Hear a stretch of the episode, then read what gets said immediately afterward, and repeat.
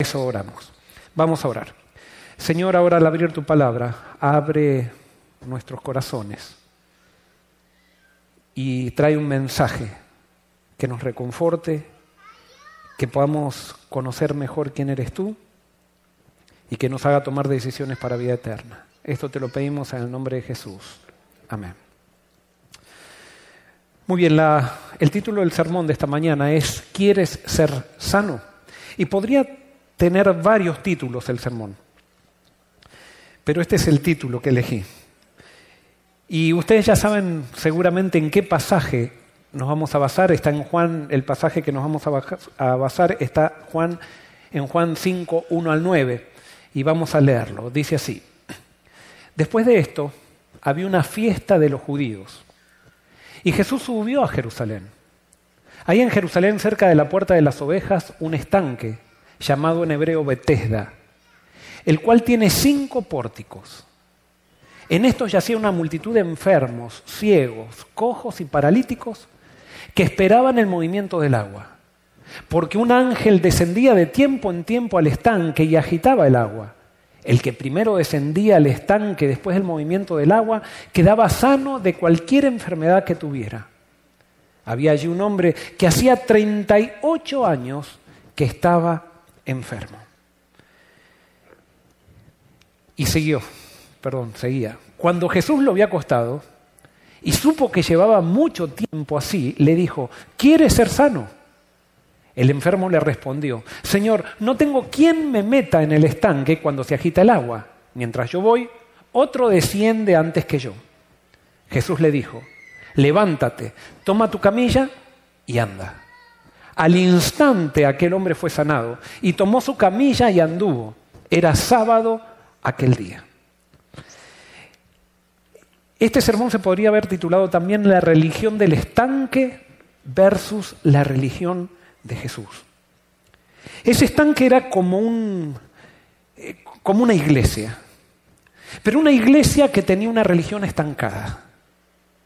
¿Y cómo nosotros analizamos una religión estancada? Una religión estancada es aquella que no transforma a la gente. Es aquella que congrega a la gente, que congrega a la gente incluso atrás de una creencia, pero que no, no transforma a nadie. Todos tienen la esperanza de ser transformados, pero llegado el momento, nadie lo es.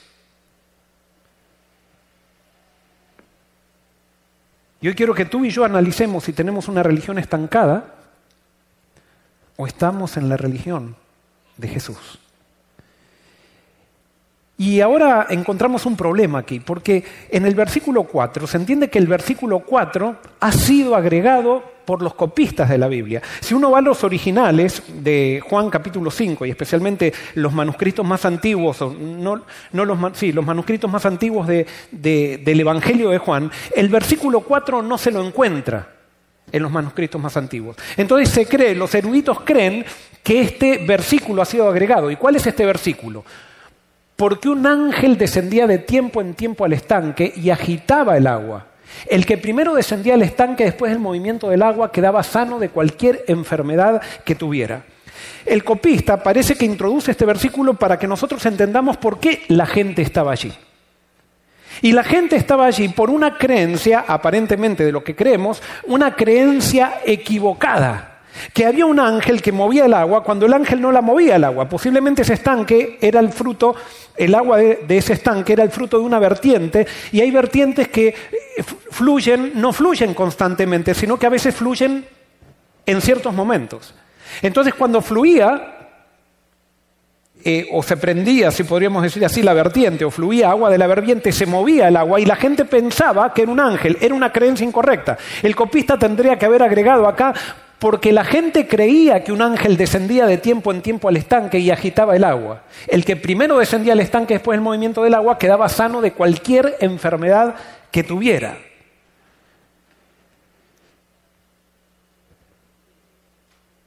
¿Quién es el que cambia esta creencia? Esta creencia equivocada. Jesús viene al estanque para cambiar las creencias equivocadas. Jesús desafió la religión del estanque basada en una creencia equivocada con su presencia. Miren, Jesús va a los lugares donde hay creencias equivocadas. ¿Estamos de acuerdo, sí o no? Y es más, muchas veces va a hacer milagros en, lugares donde, donde hay creencias equivocadas, porque la creencia en sí no determina quién es un cristiano. La creencia en algo, en una doctrina, no determina quién es verdadero cristiano o no, sino lo que determina quién es verdadero cristiano o no es aquel que acepta la presencia de Jesús en su vida.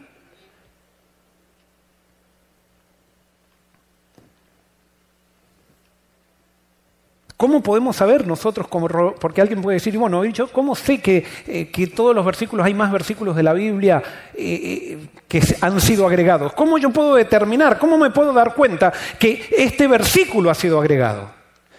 Bueno, esto es algo que estamos predicando hace mucho tiempo y vamos a seguir predicando, que es algo que necesitamos reforzar. Debemos leer la Biblia a la luz de Jesús para confirmar las creencias correctas y desechar las creencias equivocadas. Siempre que interviene el hombre en algo, lo que el hombre toca se contamina. ¿Estamos de acuerdo con eso? ¿Sí o no? Todo lo que el hombre toca se contamina. Donde hay participación del hombre, por más que Dios esté allí, también eso queda contaminado. Y es por eso que cuando el Espíritu Santo nos llena a nosotros, eso no quiere decir que el Espíritu Santo nos hace a nosotros infalibles. Nosotros podemos todavía seguir equivocándonos, estando llenos del Espíritu Santo, porque todavía tenemos que seguir creciendo. Y por eso la salvación no se debe a la transformación que hace el Espíritu en nosotros, sino se debe a lo que Jesús hizo por nosotros y si nosotros aceptamos lo que Jesús hizo por nosotros. La salvación no depende de nada de lo que nosotros hacemos, sino que depende de todo lo que Dios hizo y hace por nosotros. Y es por eso que no podemos pretender que donde está Dios y el ser humano no haya contaminación del ser humano.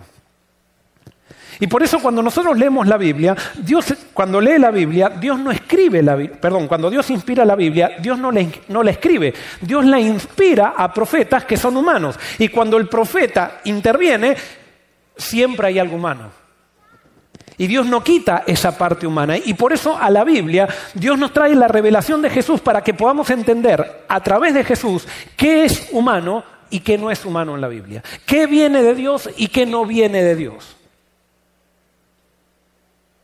Y ustedes me están escuchando mucho predicar de esto porque es que es necesario que aprendamos a leer la Biblia como Jesús dijo que debemos leer la Biblia. Dios se reveló de muchas maneras a través de los profetas, dice Hebreos capítulo 1, versículos 1 al 3, pero en este tiempo se ha revelado a través de su Hijo, que es la, Él refleja la plenitud del Padre, y es a través del Hijo que tenemos que leer la Biblia, y por eso Jesús dijo, escudriñad las Escrituras, ustedes escudriñan las Escrituras, pero no me encuentran a mí, y si no me encuentran a mí no tienen salvación, pero cuando ustedes la leen y me encuentran a mí, allí está la salvación. Y por eso Jesús dijo en Juan capítulo 17, versículo 1 al 3, y esta es la vida eterna, que te conozcan a ti, Padre, el único Dios verdadero, a través de Jesucristo, que soy yo, a quien tú has enviado. Yo tengo que conocer al Padre a través de Jesucristo. Y si yo no conozco al Padre a través de, de Jesucristo, yo tengo una idea tergiversada de Dios. ¿Por qué podemos saber que esta creencia del ángel que estaba allí, que movía el agua, que se creía, no venía de Dios? Primero, Jesús mostró que él representaba lo contrario a la, actitud que tenía ese ángel cruel.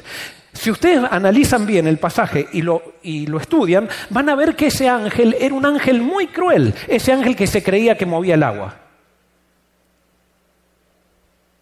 ¿Y cómo vamos a analizarlo? Vamos a ver las características del ángel cruel. Fíjense, este ángel cruel bendecía al primero, al mejor, al que más se esforzaba. Solamente bendecía al, que ganaba, al que pisoteaba a otro para llegar, al que hacía mejor las cosas, al que tenía más fuerza. La gente pensaba que era un ángel mandado por Dios. Y entonces, si era un ángel mandado por Dios, ese ángel estaba haciendo lo que Dios le decía. En otras palabras, ese ángel estaba representando al Dios que esas personas creían, en el Dios que esas personas creían. Pero terminaba siendo un ángel que premiaba por las obras. Al que mejor se portaba, al que mejor llegaba, al que hacía mejor las cosas. Jesús bendecía al último, al peor. al que no podía, al que estaba 38 años enfermo. Totalmente diferente, totalmente diferente.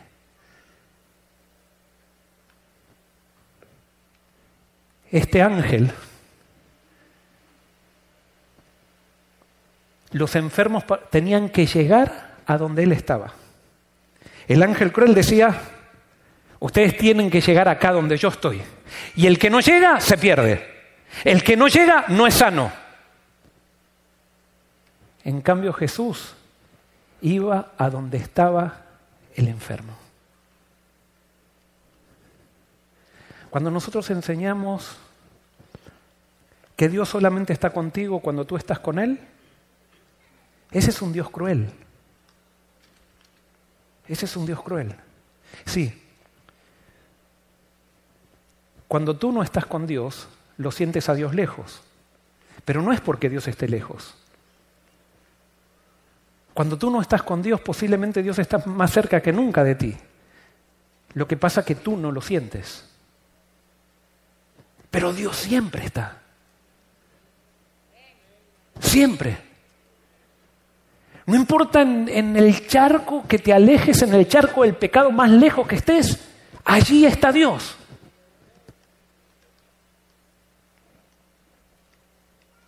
Porque Dios está donde está el enfermo.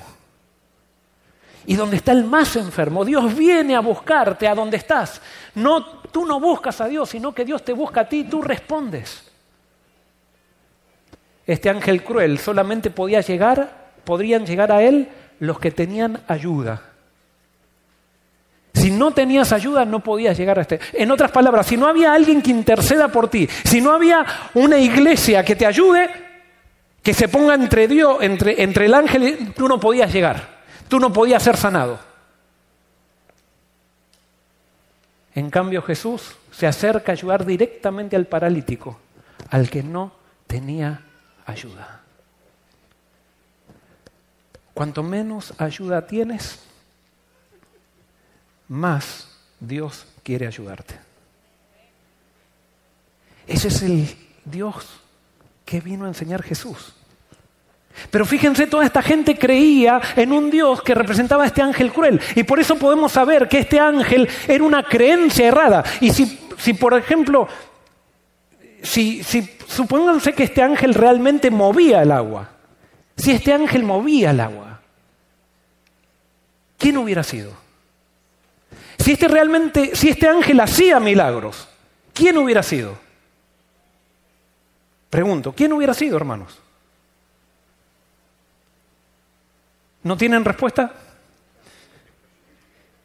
Si este ángel hubiera sido real, y que por ahí lo era, y si este ángel era el que movía el agua, que por ahí lo era. Y si este ángel solamente sanaba al que se tiraba primero al agua, que por ahí lo hacía, ¿quién era? Era Satanás, el enemigo. Y por eso nosotros no podemos leer la Biblia por la letra de la Biblia, porque entonces podemos llegar a, a conclusiones erróneas. Nosotros tenemos que leer la Biblia a través de Jesucristo. Y a través de Jesucristo vamos a descubrir qué es verdad y qué no es verdad. A través de Jesucristo vamos a poder determinar qué es humano, qué viene del hombre y qué no viene del hombre. Jesús es el filtro. Jesús es el centro. Jesús es la puerta. Jesús es el camino. Jesús es la verdad. Y cuando leemos el Antiguo Testamento tenemos que leerlo a la luz de quién? De Jesús. Y recuerden que los profetas que escribían en el Antiguo Testamento todavía no habían visto a Jesús. Por lo tanto, la revelación del Antiguo Testamento no es una revelación tan clara como la que da Jesús. Y por eso Jesús viene a reinterpretar la religión, viene a reinterpretar la doctrina, viene a reinterpretar las creencias. Para descubrir las creencias equivocadas debemos analizarlas a través de la religión de Jesús o de la revelación, perdón, de Jesús. Y ahora vamos a hacer algunos ejemplos y espero que nadie se ofenda con esto. Lo digo con mucho respeto. Porque yo participo y participé de esto. Entonces no, yo no puedo... Cuando alguien, ustedes me escuchan, eh, yo a veces soy muy incisivo en los ejemplos que uso. Y quiero decirle que cuando estoy denunciando el pecado o los pecadores, me estoy denunciando a mí mismo. Conozco muy bien los hipócritas porque soy un hipócrita. Conozco muy bien los pecadores porque soy un pecador. Conozco muy bien a los fariseos porque he sido un fariseo por muchos años. Y por eso cuando digo de los fariseos o algo por el estilo, no me estoy burlando de ellos, simplemente estoy denunciando lo que yo soy. Pero en Cristo quiero recibir sanidad, en Cristo quiero recibir reinterpretación de la religión, quiero vivir la religión de Jesús, no una religión estancada que, de gente que está esperando un milagro con una creencia incorrecta. Quiero encontrar la verdad.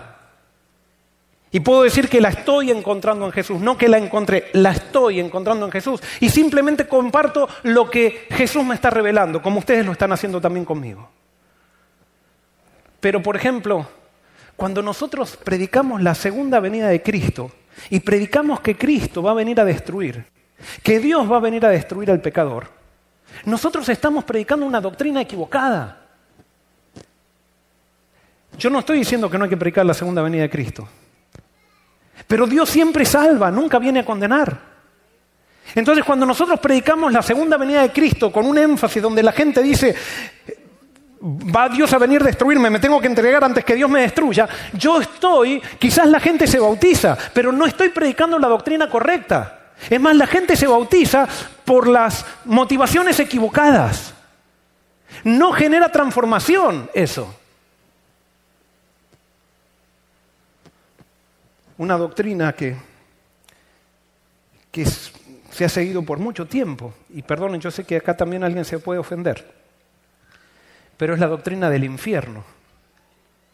Si nosotros analizamos la doctrina del infierno, como se cree, como las creen las iglesias cristianas, o creemos las iglesias cristianas, a la luz de Jesús, vamos a ver que es una aberración.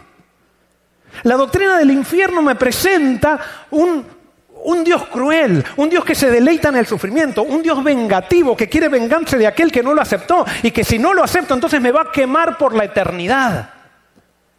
Entonces sí, la gente viene a la iglesia, pero viene a la iglesia para salvarse de la venganza de un Dios cruel. Es para llegar primero, para llegar a meterme en el agua porque yo quiero estar salvo.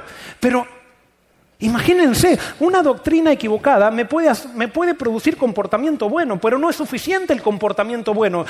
la doctrina correcta tiene que producir transformación, tiene que producir entrega, no solamente comportamiento bueno. Yo por miedo puedo buscar a Dios para no estar quemándome en el infierno por toda la eternidad, pero entonces voy a salvarme. ¿Por qué? Porque no quiero perderme, pero no porque amo a Dios.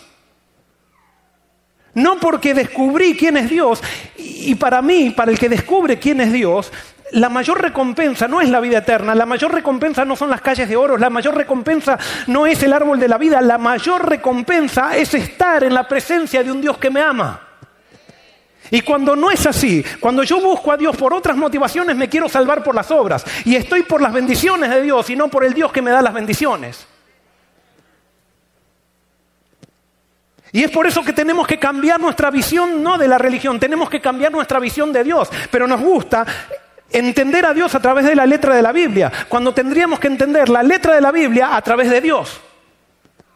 Pero nosotros queremos ponerle la letra de la Biblia a Dios y creamos una doctrina. Decimos, la Biblia lo dice, la Biblia lo dice, pero hay que, hay que analizarlo a la luz de Jesús. La doctrina del juicio investigador que no tengo nada. Yo creo que va a haber un juicio investigador. Pero cómo se la presenta o cómo me la presentaron a mí por mucho tiempo, y con esto no estoy diciendo que, y cómo la prediqué yo, por eso me estoy denunciando a mí mismo. Me estoy denunciando a mí mismo. Está por pasar tu nombre en el juicio investigativo. Y si hoy pasa, te, te quedaste perdido.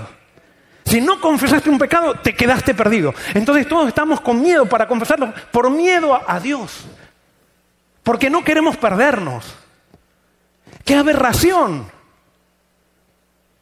Pareciera en esas doctrinas que Dios no vale la pena. Lo que vale la pena es salvarse. Lo que vale la pena es la vida eterna. Lo que vale la pena son las calles de oro. Pero no es Dios que quiere salvarnos para vivir por la eternidad con nosotros. Porque ¿saben qué? Dios está desesperado por encontrarse contigo y conmigo.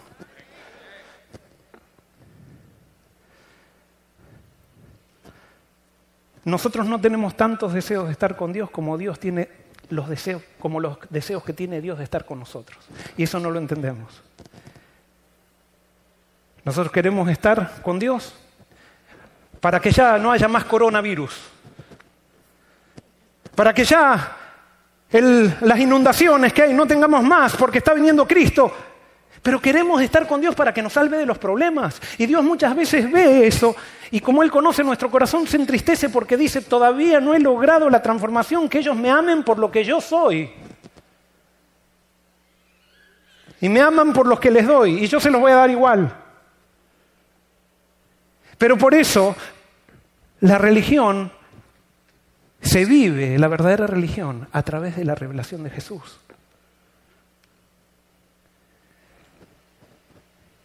Jesús entró al estanque, ese estanque que tenía una religión estancada, donde había muchos necesitados, que se reunían alrededor de una doctrina incorrecta y que alrededor de esa doctrina incorrecta tenían cierta esperanza. Jesús se compadeció de ellos. Pero cuando llega, y esto no lo entiendo, tenía que elegir a alguien. ¿Por qué Jesús no eligió a todos? Algunos dicen que no eligió a todos porque el escándalo hubiera sido tan grande, se hubiera sanado a todos que al otro día lo hubieran crucificado. Entonces tenía que elegir a alguien. Y cuando Jesús elige a alguien para hacer algo público con esa persona, siempre, siempre elige al peor.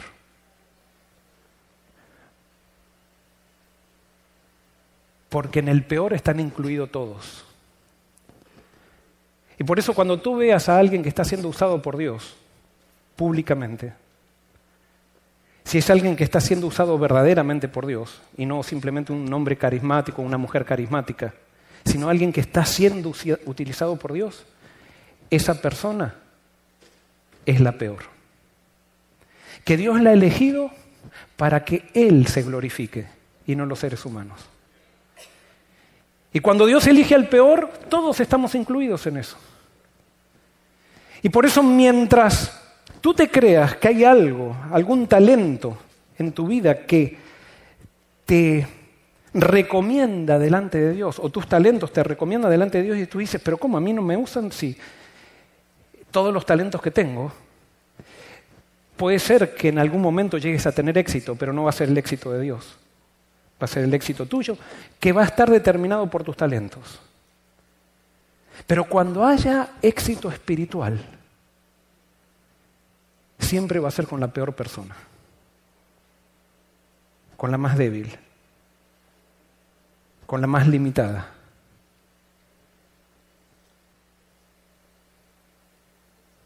Dios cuando elige, elige a todos en la persona que elige. Y por eso cuando eligió a Abraham dice, en ti serán benditas todas las naciones. ¿Y por qué lo eligió Abraham? Porque era el peor. Cuando eligió a David como rey, ¿por qué eligió a David? Porque era el peor, justamente. ¿Se acuerdan cuando fue Samuel a, elegir? Él pensó que el hermano mayor, los hermanos más lindos, era no, era el peor. El que el padre ni, ni pensaba que podía ser rey, entonces ni, ni se lo presentó a Samuel, ni lo llamó que estaba cuidando las ovejas. El peor. Y por eso en el reino de Dios, si tú quieres ser usado por Dios, hasta que no llegues a reconocer que eres el peor, no vas a llegar a ser usado por Dios. Cuando tú te consideres el mejor, quizás vas a llegar a destacarte, pero no vas a hacer ninguna diferencia. Y por eso Jesús se acerca al peor. Y Jesús se acerca al peor y le hace una pregunta que es una pregunta ridícula. Alguien que estaba 38 años enfermo, tirado allí. Es más, este, este que, era el peor, ¿por qué era el peor? No solamente era el peor porque era el que estaba más enfermo, sino que él había sido enfermo no por causa de una enfermedad degenerativa, no por causa de que heredó algo de los padres, no por causa de que eh, le agarró el coronavirus algo por el estilo, no. Él estaba enfermo porque había tenido una vida desordenada y había pecado de tal manera que eso había tenido consecuencias en su vida y estaba sembrando lo que había, perdón, estaba cosechando lo que había sembrado. Era eh, la persona que eligió Jesús, era para esa persona que si hubiera sido Joel Barrios el que hubiera entrado al estanque, yo hubiera dicho, bien hecho. A ese no. Bien hecho. 38 años allí porque viví una vida desordenada. Y posiblemente, si lo levanto, si le hago un milagro y comienza a caminar, va a volver a esa vida. Así que yo no hago nada con ese. Jesús dice, ¿quiere ser sano? Qué pregunta ridícula. Yo tengo una pregunta. ¿Por qué Jesús le hace esta pregunta al, al paralítico? Bueno, para mí hay dos respuestas, posibles respuestas. La primera respuesta es, ¿cuál era la primera respuesta? Muchas veces nosotros preferimos la comodidad de la esclavitud a la responsabilidad que exige una vida de fe. Sí, queremos, como se acuerdan Israel en Egipto, queremos que nos liberen, pero no queremos perder la comodidad de la seguridad que da la esclavitud. Dentro de todo, no nos gusta la esclavitud, pero la esclavitud es predecible. Sabemos lo que va a pasar todos los días. En cambio, cuando yo empiezo una vida de fe, yo no sé lo que va a pasar mañana. Es más, cada movimiento de Dios me desconcierta. Porque yo pienso que el camino para Canaán es por acá y Dios me manda para el mar y me mete en un lugar donde no hay salida y donde vienen los egipcios por detrás. Y por eso nosotros muchas veces preferimos una vida de esclavitud a una vida de fe que exige dependencia, que exige entregar todo. Yo siendo esclavo no tengo que entregar nada, simplemente tengo que seguir los dictados de mi amo. En cambio, cuando yo soy libre en Cristo, yo tengo que estar pensando continuamente si quiero seguir siendo libre o no. Y tengo que estar decidiendo continuamente si voy a aceptar los caminos que él me, por los cuales Él me conduce, que siempre son diferentes a lo que a mí, a mí me parece. Y eso es lo difícil. Aceptar los caminos de Dios. Lo difícil es aceptar el paquete en el cual Dios te manda la vida. Y cuando Dios no me manda la vida en el paquete que yo esperaba, me empiezo a quejar, empiezo a, rezongar, quiero volver a la esclavitud. ¿Para qué te sigo, Señor? No, quiero volver a la esclavitud. Esa es la primera razón por la cual Jesús hace esta pregunta aparentemente ridícula. Porque muchas veces no queremos ser sanos.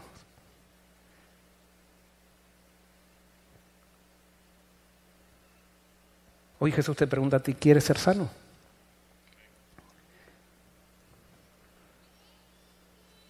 ¿Quieres ser sano de la pornografía?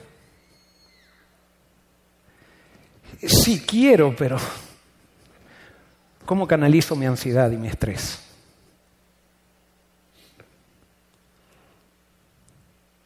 ¿Quieres ser salvo de esa relación con tu novio o con tu novia que no funciona? Pero tú prefieres seguir con tu novio o con tu novia sabiendo de que no funciona por miedo a quedarte solo o sola y no tomas la decisión de cortar con esa relación y de vivir por fe. Vivir por fe. Sí, quiero, quiero algo mejor. ¿Quieres ser sano? ¿Quieres ser sana? ¿Estás haciendo negocios que no son aprobados por la voluntad de Dios porque se salen de los principios del reino? Y Jesús se acerca y te dice, ¿quieres ser sano? Sí, yo quiero ser sano, pero...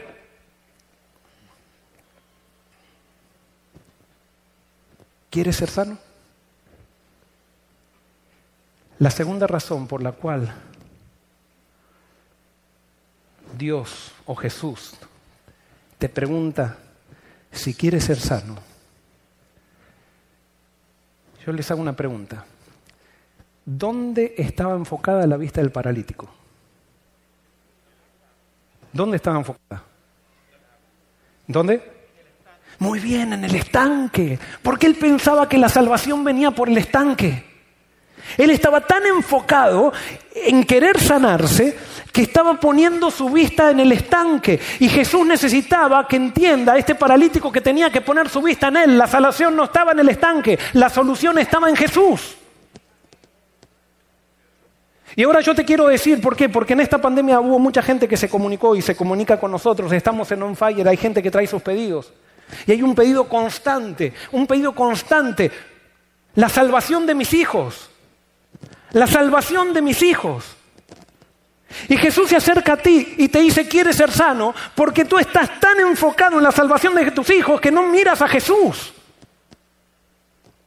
Lo importante de tus hijos, sí, que se salven, pero no es la salvación, es Jesús. Y si tú estás desconcentrada de Jesús o desconcentrado de Jesús por o la preocupación que tienes no te hace mirar a Jesús, tienes que creer que Jesús se hace cargo. Eh, Tienes que creer que Jesús se hace cargo, debes dejar de enfocarte en el movimiento del agua para poner tu vista en Jesús. Allí está la solución. Deja, deja a tu hijo en las manos de Jesús. Deja de preocuparte por él. Jesús lo ama más a tu hijo que tú. Jesús quiere más la salvación de tu hijo que tú, pero no vaya a ser que Dios, Jesús no puede acercarse a tu hijo porque la causa de tu oración está basada en tu hijo. El día que tu hijo se acerca a Jesús, tú dejas de orar. Porque a ti te importaba más la salvación de tu hijo que el Dios que lo salvaba a tu hijo. Y por eso tienes tanta ansiedad. Descansa en Jesús. Descansa en Jesús. ¿Estás enfermo o enferma? Descansa en Jesús. Sí, toma la terapia, haz esto, haz lo otro, vacúnate o no te vacunes, lo que sea. Pero no va a ser ni la vacuna ni no vacunarte lo que te va a salvar. Lo que te va a salvar es Jesús. Pero estamos poniendo nuestra confianza en el estanque. Y por eso vivimos llenos de miedo, llenos de ansiedad, porque pareciera que no tuviéramos un Dios, un Dios que está por sobre todo y que todas las cosas que le acontecen a los hijos de Dios le ayudan para qué? Para bien, pero no lo creemos. Porque estamos queriendo eh, encontrar nuestra esperanza en el estanque. Es Jesús. Y cuando Jesús hace la pregunta, el versículo 7 dice, el enfermo le respondió, Señor, no tengo quien me meta en el estanque cuando se agita el agua. Mientras yo voy, otro desciende antes que yo. Cuando Jesús nos dice, ¿quiere ser sano? ¿Qué es lo primero que surge? Una excusa, una, una descripción de la circunstancia. Señor, sí, yo quiero ser sano, pero, pero, ¿quieres ser sano? Y cuando yo te digo, ¿quieres ser sano de ese problema que tú estás pensando?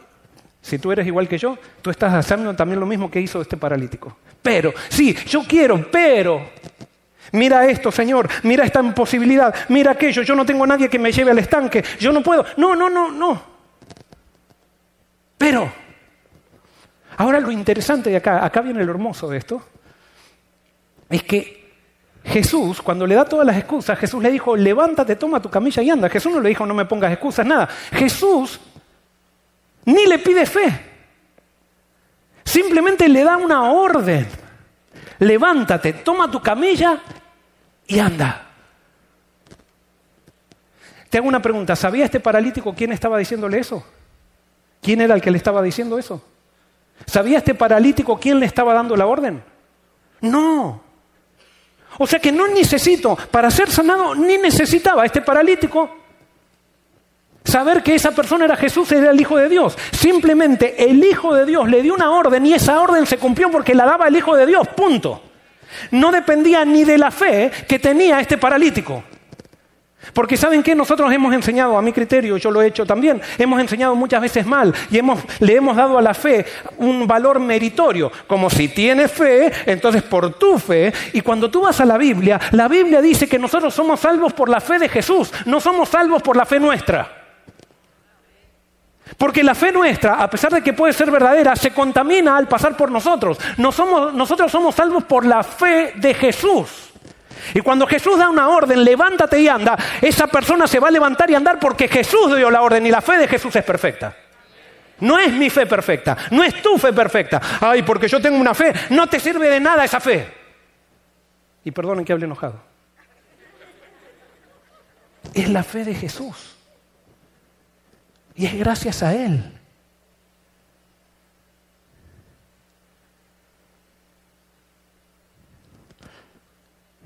el mejor antídoto para las excusas son las órdenes de Jesús. Levántate y anda.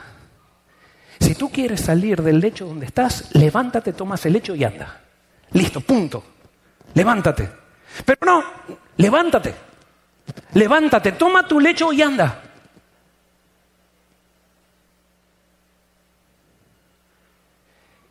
Y sabes que cuando Jesús te da una orden, y puede ser que Jesús te esté dando la orden a través de esta, de esta meditación. Si es Jesús que te está dando la orden y tú no te aferras a tu lecho, Él te va a dar la fuerza para que te levantes y andes. Y tú te vas a levantar y vas a andar en el nombre de Jesús. Vas a ser libre de ese esclavo, de ese pecado que te esclaviza. Vas a ser libre de esos miedos que te esclavizan y que no te dejan avanzar. Vas a ser libre de aquellas situaciones que tú no puedes resolver. Si es que ante la orden de Jesús tú te levantas Tomas tu lecho y avanzas. La vida cristiana es una vida de avance. Nunca podemos parar. Nunca podemos parar. Y por eso el miedo es lo que nos hace parar. Y no podemos actuar por el miedo. Por más amenazas que haya en el mundo. Por más cosas que haya en el mundo. No podemos determinar nuestra conducta por el miedo. Jesús viene a romper el miedo. Y Jesús nos da una orden a pesar del miedo. Y aunque yo no sienta, aunque crea, aunque las circunstancias se desafíen, cuando yo pongo la vista en Jesús, yo no hago lo que siento, sino lo hago lo que Él me dice y punto. Y Él me da la fuerza para hacer, cumplir esa orden que Él me da.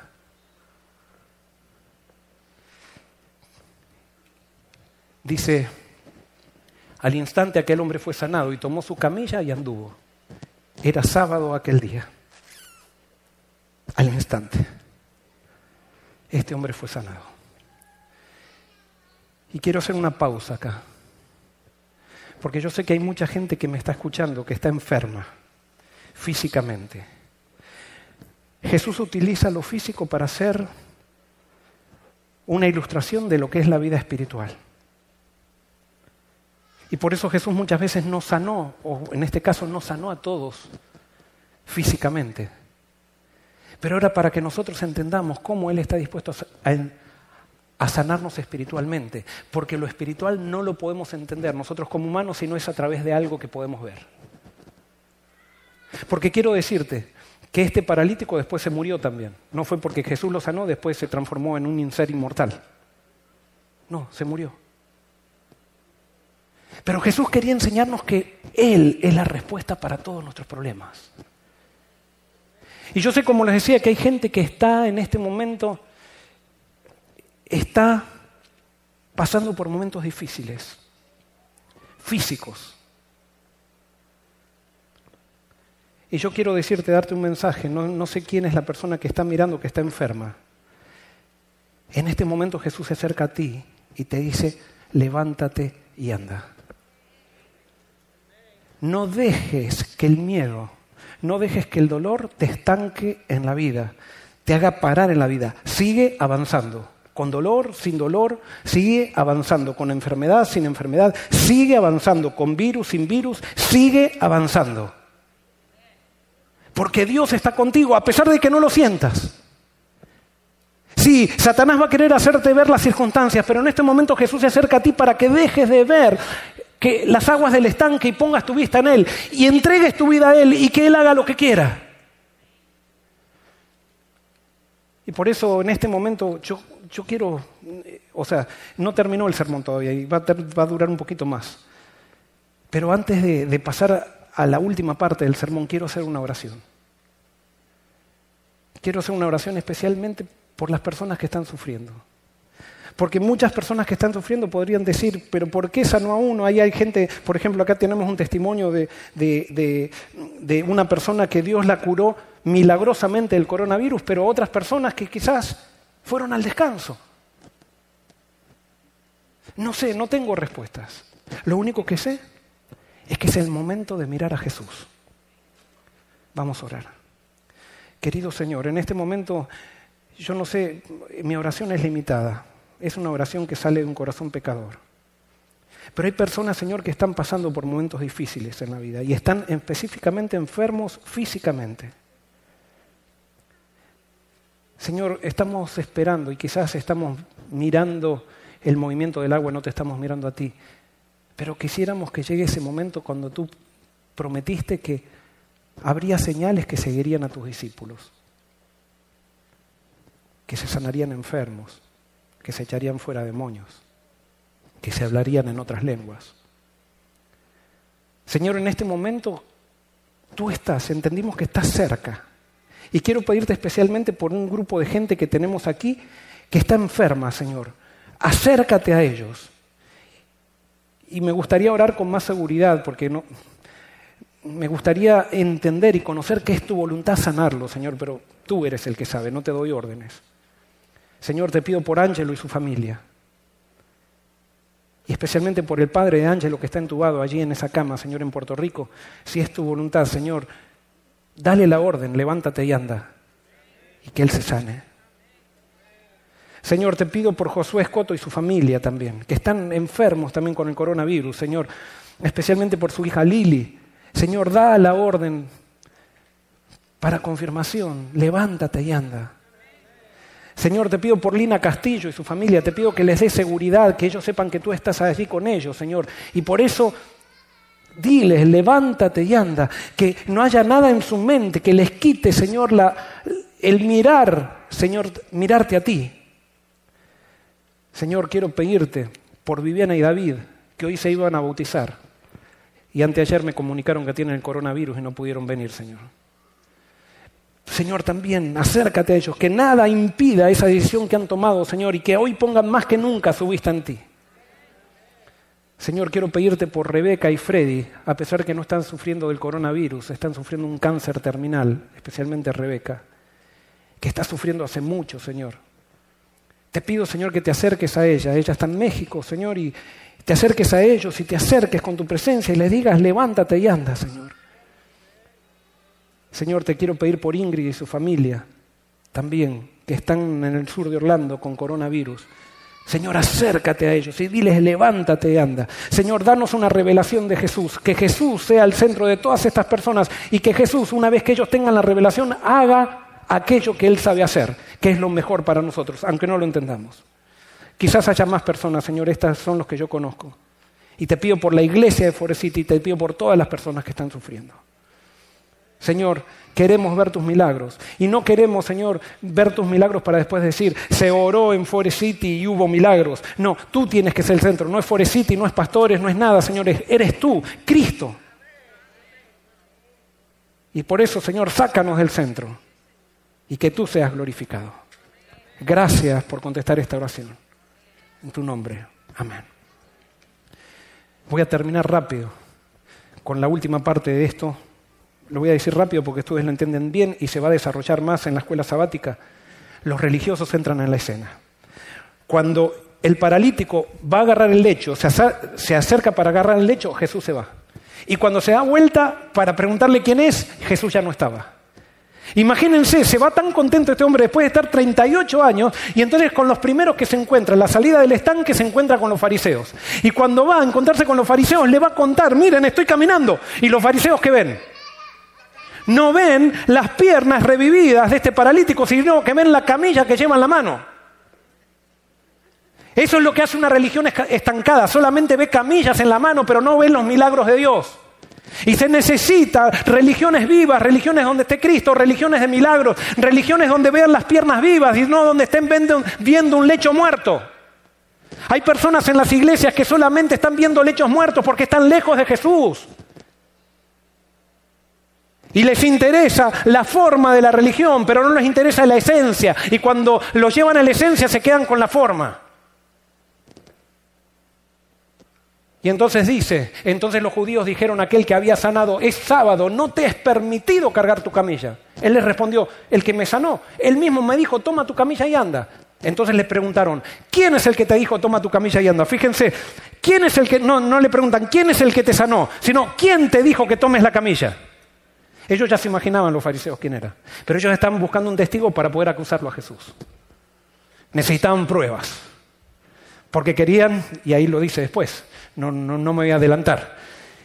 Pero en el versículo 13, pero el que había sanado no sabía quién era, porque Jesús se había apartado de la gente que estaba en ese lugar. Él ni sabía, era un, un cristiano que era cristiano, pero que no sabía quién era Cristo. No, no iba a la iglesia, no iba a ninguna iglesia, no iba al templo, no había ido al templo nunca porque era un pecador empedernido y por eso había caído en pecado. Y sin embargo Cristo estaba con él y sin embargo era cristiano sin saber que era cristiano. ¿Cuánta gente hay fuera de esta iglesia que son cristianos sin saber lo que son cristianos? que han tenido un encuentro con Cristo y no saben que lo han tenido, pero han experimentado el poder de Cristo. Pero llegamos los que sabemos de camillas, los que sabemos de sábado, los que sabemos de juicio, los que y decimos, no, no puede ser. No puede ser. Cristo no puede trabajar con esas personas. Qué soberbia. Porque estamos en la religión del estanque, en la religión de un ángel cruel. Y sigue diciendo, después lo halló Jesús en el templo y le dijo, mira, has sido sanado, no peques más para que no te suceda una cosa peor. Jesús sabía que ante, esta bendición, el paralítico ahora decía, ¿y ahora qué me voy a dedicar mi vida?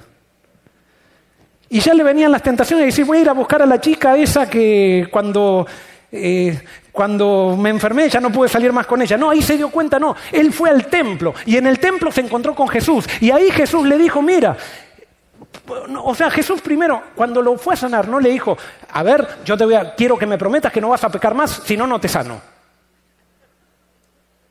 No, Jesús muestra su amor incondicional, es que es el amor lo que nos transforma. No, no es que Él nos pone bendiciones a condición para, sino que es el amor de Jesús. Sin merecernos, sin merecernos nada nos da todo. Y cuando nosotros entendemos eso, nos entregamos todo para Él. Y eso es lo que transforma. Y entonces, Jesús le dijo, mira, lo que tú hiciste, ¿quién era el que estaba tirado en el estanque? No era yo, eras tú. Aprende a vivir de ley de causa y efecto. Cuando tú siembras algo, cosechas algo. Y entonces ahora siembra bien. Y sí, y este lo entendió, comenzó a sembrar bien porque Dios le dio el poder, estaba lleno del Espíritu Santo. Y ahora comenzó a tomar decisiones para sembrar bien y cosechar bien. Sigo, sigue diciendo, el hombre se fue y contó a los judíos contó a los judíos que Jesús era quien lo había sanado. Les hago una pregunta. Fíjense que no le dijo, no les contó que Jesús era el que le había dicho que lleve la camilla, sino que Jesús era el que, el que lo había sanado. ¿En dónde estaba puesta la vista del paralítico desde ahí? En Jesús. En Jesús. Allí está la solución. Jesús es la solución. Por esta causa los judíos perseguían a Jesús e intentaban matarlo porque hacía estas cosas en sábado. Esto, este es el versículo más ilógico que, existe en la Biblia, pero que refleja muchas veces la experiencia de nosotros los cristianos. ¿Por qué causa querían matar los discípulos, eh, los judíos a Jesús? Porque violaba el sábado. Pero ellos, porque Jesús violaba el sábado, estaban dispuestos a violar qué mandamiento? el no matarás. ¡Qué incoherencia! Porque Jesús pisoteaba un mandamiento, en el criterio de ellos, ellos estaban dispuestos a pisotear otro. En realidad entonces no les interesaba ni la ley de Dios ni nada, lo que les interesaba era, lo que se les incomodaba era que Jesús venía a cambiar sus creencias y ellos no estaban dispuestos a cambiarlas. Y ahora voy a dar un principio. Guarda los primeros cuatro mandamientos aquel que guarda los últimos seis. Y cuando digo mandamientos, ustedes saben que decimos que son palabras, son promesas. Pero vieron esas personas que dicen, yo amo a Dios, guardo el sábado, no adoro imágenes. Y después esas personas pisotean a todo el mundo. Es que, ¿sabes qué? Dios no te pide a ti que hagas, que proclames los primeros cuatro mandamientos. Lo que Dios te pide es que lo muestres guardando los últimos seis. Y oh, esto yo no lo digo, ¿eh? Porque de decir yo amo a Dios, hermanos, todos los días me levanto para ayunar y leo la lección y me leí todos los libros del Espíritu y Profecía. Y perdón, ya, yo pedí perdón por ser sarcástico, ya estoy siendo sarcástico. Pero eso me estoy describiendo a mí, quiero que lo entiendan. Porque yo soy y fui uno de estas personas.